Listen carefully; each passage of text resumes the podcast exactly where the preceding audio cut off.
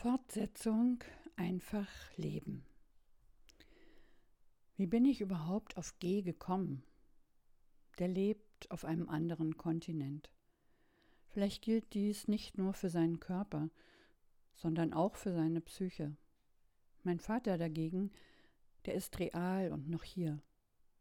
Und dem sehe ich an, dass er ein schlechtes Gewissen hat. Allein sein Blick, als ich plötzlich im Krankenhaus auftauchte. Du? Ausgerechnet du, der ich ein so mieser Vater war, du kommst jetzt und kümmerst dich um mich? Du, diese eigenartige Tochter, die ich doch geheim halten wollte? Das mit dem miesen Vater hat er natürlich nicht gesagt. Ich habe ihn ohne Worte verstanden. In dem Du und seinem Blick war alles enthalten. Seine beiden jungen Kneipenfreunde, die ihn ebenfalls im Krankenhaus besuchten, bekamen große Augen. Was? Der Andy hat eine Tochter? Offensichtlich wusste bisher außer Gerda und ihrer Tochter niemand von meiner Existenz. Natürlich hat sich Vater auch wieder verschämt nach meinem Alter erkundigt. Er wusste noch nie, wann ich Geburtstag habe oder wie alt ich bin. Einmal habe ich mich besonders über ihn geärgert. Ich wollte meinen 17. Geburtstag feiern und hatte ihn zu der Party, die bei einem Freund stattfinden sollte. In der Laube war kein Platz für Partys. Ich hatte ihn dorthin eingeladen. Es sah so aus, als würde er wieder einmal nicht kommen. Aber irgendwann war er dann doch da und erzählte stolz, dass er zufällig an diesem Tag einen Abstecher nach Ostberlin hatte machen wollen – man hätte ihn lange an der Grenze festgehalten, der Grenzbeamte hätte meinen Brief gelesen und daraufhin gefragt, ob er zum Geburtstag seiner Tochter fahren wolle.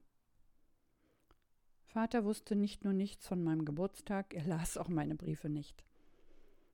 Und trotzdem bin ich jetzt die gute Tochter, die ihn nach den anstrengenden Bestrahlungen im Rollstuhl nach draußen in den Park fährt, damit er dort eine Zigarette rauchen kann. Die Menschen, die uns begegnen, sehen vor allem mich ärgerlich an. Wie kann ich es zulassen, dass dieses Gerippe raucht? Aber wenn das nun mal alles ist, was er sich noch wünscht, neben einem Stück fetter Torte ab und zu, wer bin ich, ihm das zu verwehren? Immer noch dieselbe Marke, Kemmel ohne Filter. Davon hat er früher drei, drei Päckchen pro Tag gebraucht, manchmal auch vier. Dann bekam er Zungenkrebs. Vor 35 Jahren sagte man ihm, dass er diese Krankheit nicht überleben würde. Aber da kannten sie meinen Vater und seinen starken Willen schlecht. Er ließ sich den Kehlkopf bestrahlen, einen halben Kiefer herausschneiden, auch ein Stück der Zunge, vom Oberschenkel Haut entnehmen und an den Hals verpflanzen. Er verlor sein gutes Aussehen, die deutliche Aussprache, die Fähigkeit, alles zu essen. Aber er überlebte. Kette rauchend und Bier trinkend, könnte man noch anmerken. Als er das Bier nicht trinken konnte, spritzte er es sich in die Sonde, die ihn mit flüssiger Nahrung versorgte. Dazu gibt es eine schöne Geschichte. Als mein Vater zwischen zwei Krankenhausaufenthalten seinen älteren Bruder in Kanada besuchen wollte, hatte er noch vor dem Abflug in der Maschine via Nasensonde ein Bier zu sich genommen. Daraufhin hatte eine Stewardess den Flugkapitän geholt, der von meinem Vater wissen wollte, ob er in diesem Zustand überhaupt fliegen könne. Mein Vater fragte zurück, ja, sagen Sie, können Sie fliegen? Ja, natürlich kann ich fliegen, sagte der Pilot. Dann ist dir alles klar. Dann kann auch ich fliegen, sagte mein Vater. Und damit war das Thema erledigt. Wenn ihn jemand in der U-Bahn oder im Bus anstarrt, allerdings benutzt er selten öffentliche Verkehrsmittel, dann fragt er sehr freundlich, ob sein Gegenüber ein Foto von ihm haben wolle. Wer sagt denn, dass er kein zweites Mal die Kraft hat, den Krebs zu besiegen? Manchmal stellt er mir sogar persönliche Fragen. Was aus meinem Buch geworden ist zum Beispiel. Ernie hat ihm anscheinend davon erzählt. Das ist jetzt drei Jahre her. Offensichtlich hat sie zu erwähnen vergessen, dass die Agentin keinen Verlag dafür gefunden hat und dass dieses Buch neben einem zweiten immer noch auf meiner Festplatte ruht. Dort ruhe es in Frieden. Fragen dieser Art sind mir nicht angenehm. Es ist, als müsse ich mich entschuldigen. Ich bin wohl nicht begabt genug. Er schüttelt den Kopf, erinnert mich daran, wie ich ihm einmal am Telefon eine Geschichte vorgelesen habe. Damals, ein Jahr nach meiner Ausreise. Ich weiß. Anschließend habe ich mich geschämt. Denn natürlich hatte ich ihn beeindrucken wollen. Ich hatte über meine Großmutter, seine Mutter, geschrieben und hatte geschildert, wie ich mir die letzten Stunden vor ihrem Tod vorstellte. Das war gut, sagt er jetzt. Schon der Kurt, Ernies Mann, hat allen erzählt, das Mädchen wird bestimmt mal Schriftstellerin. Auch davon habe ich natürlich gehört. Ernie hatte mir oft erzählt, wie sehr ihr Mann meine Briefe liebte. Beinahe kommen mir die Tränen. Und jetzt ist das Mädchen 52 und hat Depressionen. Ob Vater sich noch daran erinnert, dass er früher selber schreiben wollte? Allerdings hatte er davon nur gesprochen, wenn er mich in Ostberlin besuchte, bereits betrunken war und sich in seinen Geschichten sonnte. Geschichten von den interessanten Leuten, die er kannte, alles Intellektuelle natürlich, Künstler. Er wusste, wie er mich beeindrucken konnte. Mit einem Leben, in dem Bücher und politische Zeitschriften eine Rolle spielten, Kunst natürlich, spannende Gesprächsrunden und Diskussionen. Ich habe seine Worte nie in Frage gestellt. Er hat ja nicht wissen können, dass ich eines Tages vor seiner Tür stehen würde, um feststellen zu müssen, dass die wunderbaren Intellektuellen flüchtige Bekanntschaften aus der Eckkneipe schräg gegenüber waren. Trinker wie er. Nur nicht so belesen, nicht so klug. Kapitel 5 Im Krankenhaus hatten sie mir empfohlen, noch einmal Therapie zu machen. Obwohl ich dachte, wozu soll das gut sein? Ich habe fünf Jahre Therapie hinter mir, auch wenn es 15 Jahre her ist. Wäre das jetzt nicht ein Eingeständnis von Hilflosigkeit? Trotz der Scham habe ich mir jemanden gesucht. Aber eigentlich musste ich gar nicht suchen, da mir von den Vollmondfrauen Frau Luzi empfohlen wurde. Diese drei Freundinnen, wir haben zusammen in einer WG gewohnt, heute heulen wir gelegentlich gemeinsam den Mond an, hatten im Abstand von mehreren Jahren bei ihr eine Therapie gemacht. Und deswegen müsste ich, die vierte in unserem Kleeblatt, natürlich auch zu ihr. Frau Luzi ist eine patente Frau. Humorvoll, klug, groß und dünn, fast hager, mit dicken, langen, grauen Haaren eine Erscheinung, denke ich, als ich sie das erste Mal sehe. Und obwohl man mir erzählt hat, dass sie eine Sufi-Anhängerin ist, fühle ich mich sofort zu ihr hingezogen. Ich bin ihr ebenfalls sympathisch, und wenn sie mich mit ihren Anschauungen in Ruhe lässt, wovon ich ausgehe, will ich sehr gern mit ihr arbeiten. Ich brauche einen Menschen, der versteht, dass ich mich von diesem Job lösen will, lösen muss, Jemanden, der mir nicht meine eigenen Einwände vorträgt, sondern der mich in meinem Wunsch unterstützt. Verdammt nochmal, ich sollte es auch ohne Hilfe schaffen. Aber mit sollte und müsste komme ich nicht weiter. Im Gegenteil. Wenn ich etwas soll, werde ich erst richtig bockig. Vielleicht ist es mit diesem Job ähnlich wie mit einer 20-jährigen Beziehung. Die gibt man doch auch nicht so schnell auf. Was soll denn aus mir werden? Woher kommt das Geld? Immer geht es um das dumme Geld. Dabei würde ich auch mit weniger auskommen. Was wäre schlimm daran, nicht in den Urlaub zu fahren, nicht spontan ans Meer, keine Bücher zu kaufen, nicht so oft essen zu gehen, Discounter statt Bioladen und Feinkostgeschäft. Das alles brauche ich doch gar nicht. Das einfache Leben, das ist es, was ich als sinnvoll empfinde. Weniger konsumieren, nicht in jeden Film gehen, damit ich mit Freunden mitreden kann. Bücher kann man leihen. Ins Museum kann man Donnerstagnachmittag gehen. Da ist der Eintritt frei. So viele Fragen und Gedanken. Ich hoffe auf Frau Luzi. Sie kann mir beim Sortieren helfen. Die Schwestern haben mir gesagt, sie hätte ein Febel für kreative Menschen. Dann bin ich bei ihr richtig. Als erstes empfiehlt sie mir ein Buch über Depressionen. Immer wenn ich es lese, meistens in der S-Bahn unterwegs zum Vater, muss ich weinen. Ohne eine Aussöhnung der inneren Widersprüche gibt es keine Heilung. Sätze wie diese machen mich fertig. Ich bin ein hervorragendes Beispiel für einen Menschen, der jahrelang versucht, diese Widersprüche erst gar nicht wahrzunehmen. Allen Therapiestunden zum Trotz wäre ich zum Beispiel gern eine Art Mutter Teresa. Im Großen und Ganzen gut, mit ein paar lässlichen kleinen Mankos. Unpünktlichkeit und Ungeduld kann ich an mir akzeptieren. Neid und Eifersucht dagegen nicht, das ist kleinlich. Dann kann man kein guter Mensch sein. Wenn ich zum Beispiel auf den Mann eifersüchtig bin, weil ich glaube, einige unserer Freunde mögen ihn mehr als mich, interessieren sich für seine Schreibprojekte, nicht für meine, für seine Literaturempfehlungen, obwohl ich diejenige bin, die viel mehr liest, dann ist mir das peinlich, so peinlich sogar, dann will ich das vor mir selbst geheim halten. Würde es in diesem Fall genügen, wenn ich mir diese Gefühle eingestehe? Sind die Widersprüche damit ausgesöhnt? Oder muss ich meine Gefühle auch anderen beichten? Vermutlich gibt es kein richtig und falsch.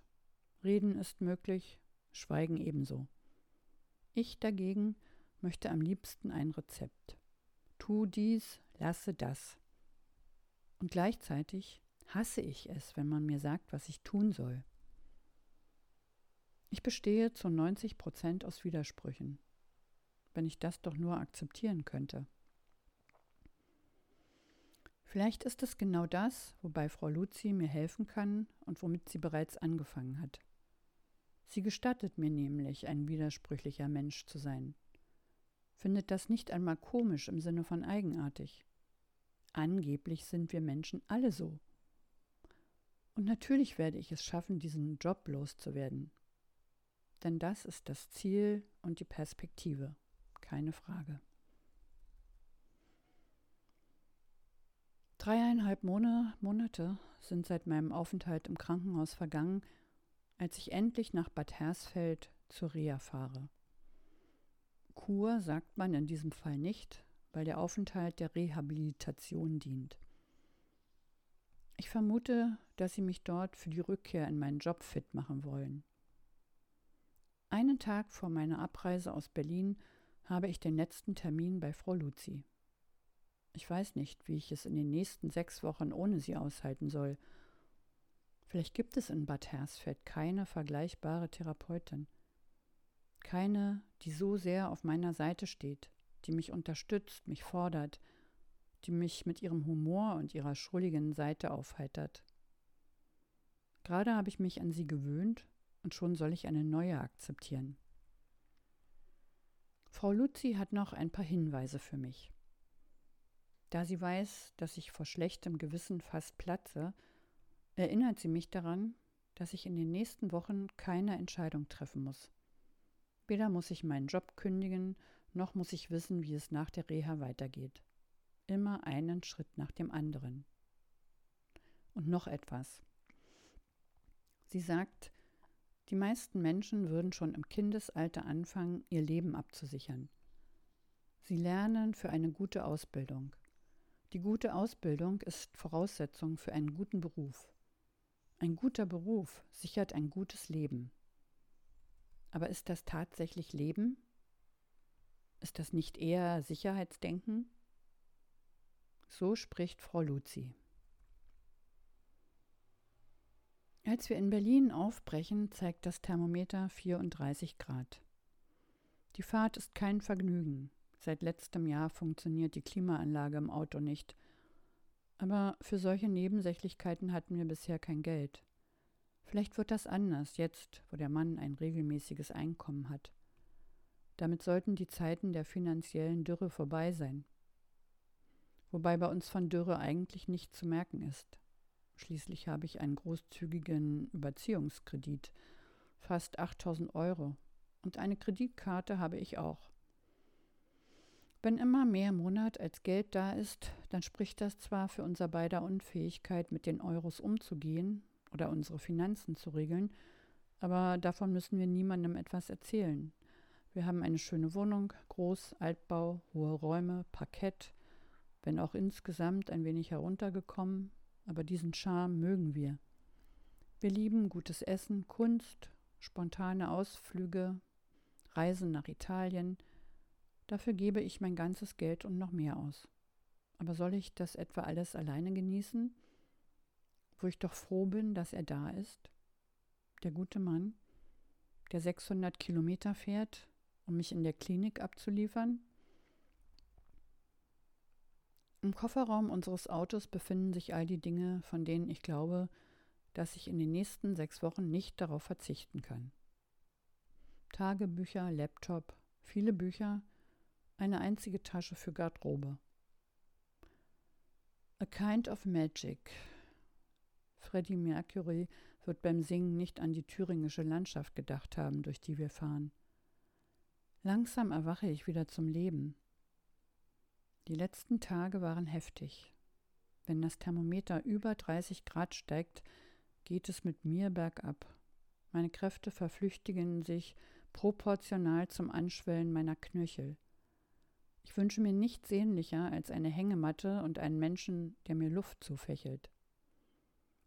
Wenn es sich wieder abkühlt, werde ich für kurze Zeit euphorisch. Mir gefällt der Gedanke, dass ich in den nächsten Tagen und Wochen nichts tun muss, dass ich auf niemanden Rücksicht nehmen, niemanden besuchen muss.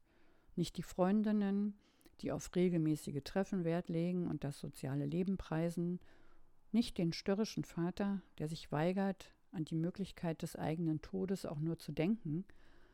Man will ihn in den nächsten Tagen nach Hause entlassen, dann wird Ernie aus München kommen und sich um ihn kümmern. Und zufällige Treffen mit Kollegen, denen ich meinen Zustand erklären müsste, kann ich ebenfalls ausschließen.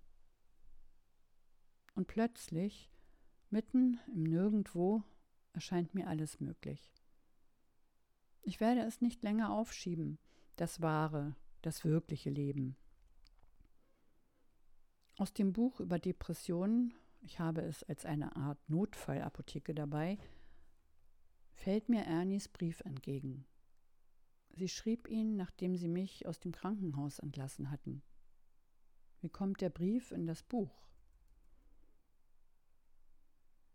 Meine liebe Nanette, Dein Brief hat mich ein wenig beunruhigt. Deswegen schreibe ich sofort.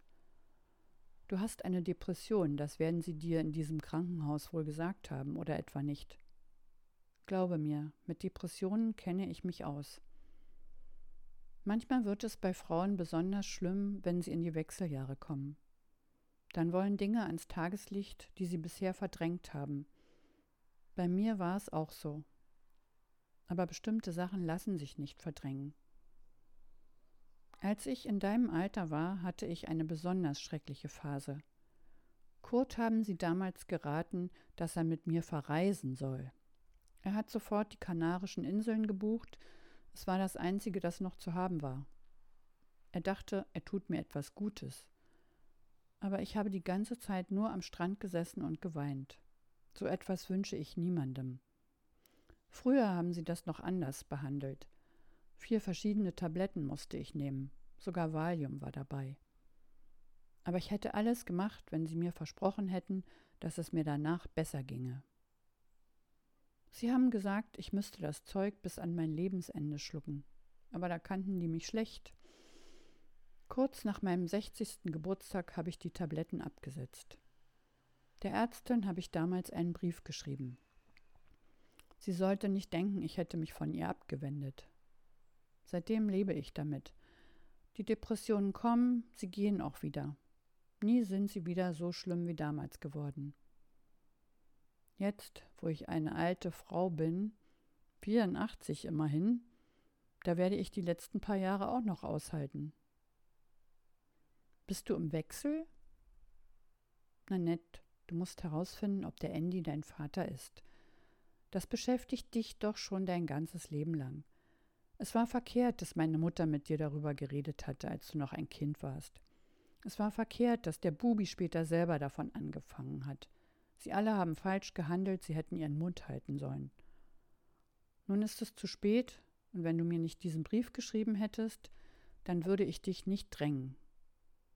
Du kannst mich jederzeit anrufen, wenn es dir schlecht geht, das weißt du hoffentlich. Deine Ernie. Wie sich das anhört, bist du im Wechsel. Ja, ich bin im Wechsel. Etwas wechselt in meinem Inneren. Ich habe aufgehört zu bluten, dafür möchte ich morgens zwischen drei und fünf aus dem Fenster springen. Mein Körper verweigert das ordnungsgemäße Funktionieren, er streikt, Bandscheiben fallen irgendwo hin, es gibt kaum eine Stelle, die nicht schmerzt.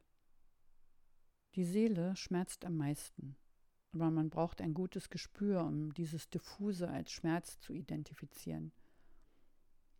Wenn ich eine Blume sehe, sage ich, wie schön, eine Blume. Ich weiß, wie man sich benimmt. Ich behaupte, mich über die Blume zu freuen. Ich kenne mich kaum anders. Nur eben morgens, da ist es besonders schlimm. Dann würde ich am liebsten das Fenster öffnen, einen Fuß auf das Fensterbrett, das andere Bein über die Brüstung fallen lassen. Dann wäre alles vorbei. Alle Sorgen, Schmerzen, die Arbeit, ich müsste nie wieder dorthin. Wozu noch ein paar Jahre so weiterleben? Es macht keinen Sinn. Ich weiß, so soll man nicht denken. Ich habe einen Sohn, einen Partner, einen von den guten Männern. Man darf nicht nur an sich selbst denken. Außerdem bin ich stark, das bin ich doch immer gewesen. So oder so ähnlich hatte ich Ernie meinen Zustand wohl beschrieben. beschrieben. Und obwohl es mir eben noch gut ging, fange ich jetzt im Auto neben dem Mann auf dem Weg nach Bad Hersfeld an zu weinen. Das neue Leben wird noch ein wenig warten müssen, bis das alte aufgeklärt ist, bis ich wieder zurück in Berlin bin. Die Tränen laufen komischerweise nur aus dem rechten Auge, aber das ist gut. So muss ich sie dem Mann nicht erklären. In Bad Hersfeld trinkt er nur einen Kaffee dann fährt er wieder zurück nach Berlin. Keine Tränen beim Abschied. Sogar ich, die ich doch sonst so viel weine, habe trockene Augen. Wir wissen beide, dass wir die sechs Wochen ohne einander gut überstehen werden. Schließlich sind wir nicht mehr frisch verliebt.